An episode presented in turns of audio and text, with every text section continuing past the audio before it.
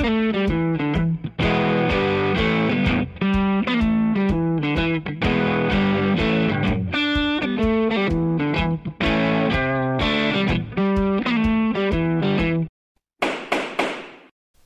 bem-vindo ao podcast Jurisdata. O tema que iremos apresentar hoje é a luta pela privacidade dos dados. Você fala com Rodrigo Hilário da Silva, do Direito São Judas, Noturno. Irei passar a palavra para a Laís, onde a mesma irá se apresentar. Meu nome é Laís Bispo da Silva, eu faço Direito, estou no segundo semestre e a gente vai falar um pouquinho sobre a NPD e a atual vigente LGPD. Vou passar agora a palavra para a Giovana. Olá, eu sou Giovana Ramos da Silva e vou apresentar um pouco para vocês sobre a NPD, ou melhor, Autoridade Nacional de Proteção de Dados.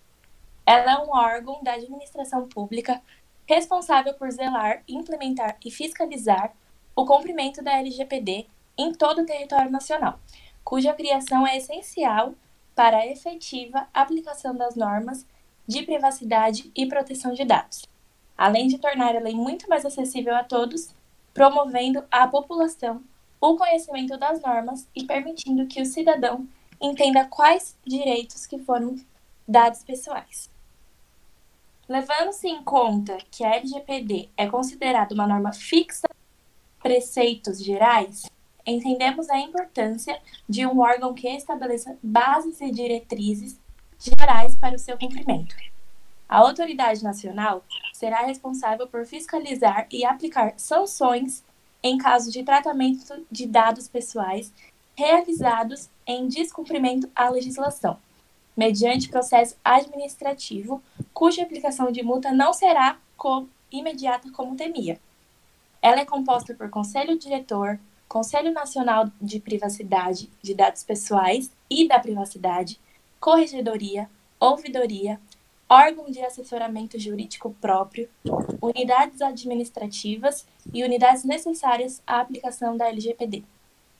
Hoje o tema que a gente irá apresentar aqui hoje, né, foi um caso que aconteceu sobre a Vanessa Quebratudo. É, eu vou contar um pouco do que aconteceu para que o ouvinte entenda o caso. É, a Vanessa Quebratudo estava em uma festa uma das suas festas de luxo, né, onde ela costumava fazer, e teve contato com uma poderosa bactéria, onde acabou sendo contagiada e se descobrissem poderia atrapalhar sua carreira. É, para se tratar, ela contratou a doutora Ana Maria da Silva, onde a mesma é muito conceituada na sua área. O Centro de Pesquisa Avançada em Saúde, por meio da doutora Ana, pediu permissão para a Vanessa para o acesso dos seus dados e armazenamento da paciente, com a finalidade de desenvolvimento de tratamento médico. É, contudo, os dados coletados foram usados para a fabricação da vacina. Após o êxito da primeira fase da vacina, a doutora Ana compartilhou os dados da pesquisa na revista acadêmica Science Journal, sem compartilhar os dados da Vanessa Quebratudo. Isso é algo que a gente tem que lembrar aqui, né? Que não foi compartilhado e seguiu a lei corretamente, que daqui a pouco iremos comentar. Mas sabendo que a médica pesquisadora usou os dados para outro tipo de finalidade sem autorização da Vanessa Quebratudo, a situação piorou quando, após a publicação, o Jornal da Madrugada, famoso jornal brasileiro, publicou uma reportagem com informações da doença da influência digital, intitulada com a manchete Vanessa, de blogueira à esperança de milhares. O jornal manteve o sigilo e não informou onde conseguiu os dados. Após a publicação da notícia, Vanessa Quebratudo entrou em contato com a sua advogada, onde já entrou com o processo pedindo a retirada da reportagem e publicações, e também com os dados usados para a pesquisa. Logo após, os jornais entraram em contato com a assessoria do laboratório que informou que não seria possível a exclusão de dados, já que a responsabilidade pelo tratamento indesejável dos dados da paciente era de autoridade da doutora Ana Maria da Silva. Então esse foi um, um caso que aconteceu, né, que, que chegou aqui pra gente, pra gente conseguir comentar sobre ele.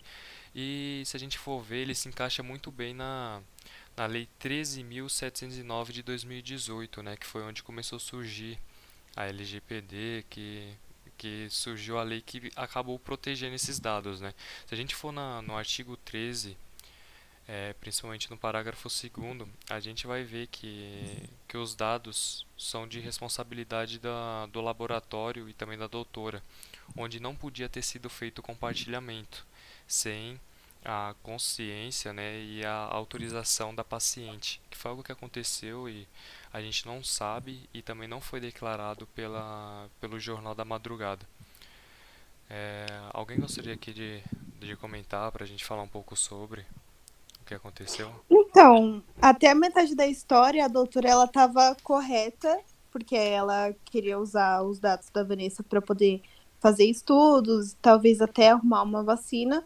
Só que ela ela pecou na hora que ela transferiu os dados para um terceiro, porque o jornal não teria acesso a esse tipo de, de informação.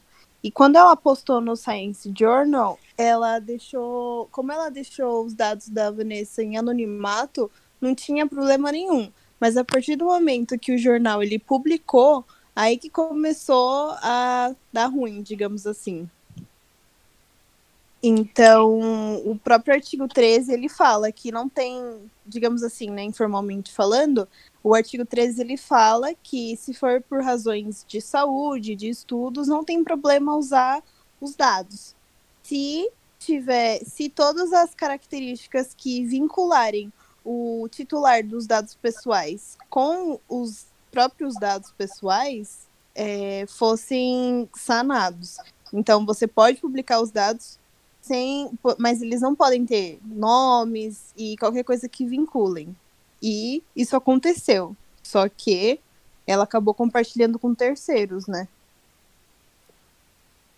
Se a gente for pensar, o jornal ele também pode ser processado por, se a gente for pegar no Código Penal, né, onde diz no artigo 139 e artigo 140, é, a difamação e injúria como o jornal ele também não estava autorizado a publicar e poderia até publicar coisas falsas, ele também poderia ser processado. O que, que vocês acham disso? Então, é meio, é meio complicado porque se a gente for ver, é, o Jornal da Madrugada ele acabou informando o nome. Diferente do Science Journal, que foi onde a doutora Maria, a doutora Ana, né, Maria, acabou falando sobre, compartilhando dados sem informar, onde para mim, pelo meu visto aqui, pela minha leitura, pela minha interpretação na lei, ela não deveria já ter dado esse tipo de entrevista, não ter compartilhado os dados mesmo em anonimato, porque os dados são usados diretamente para a criação da vacina e para uso da saúde, não para uso pessoal, para algo para ser compartilhado, onde o Jornal da Madrugada né, acabou conseguindo esses dados que a gente não, não consegue saber se foi o Journal Science que passou para eles ou foi o próprio laboratório que falou quem era a pessoa. Então, isso daí, o, a advogada né, da, da Vanessa Quebra Tudo que vai conseguir com maior clareza porque ela tem o direito de saber como esses dados foram compartilhados e também disso ser retirado de todos os jornais que tiveram.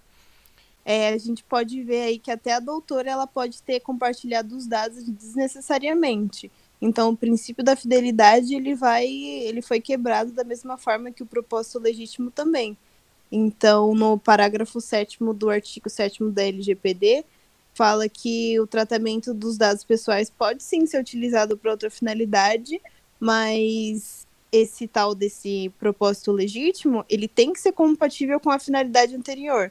Então, por exemplo, a Vanessa ela cedeu os dados dela para poder fazer o tratamento é, na área da saúde. Então, poderia sim ser usado na, hora, na área da saúde e tudo mais, mas ela não, não teve o consentimento dela para ser compartilhado, muito menos em um jornal que era tão conhecido como o Jornal da Madrugada.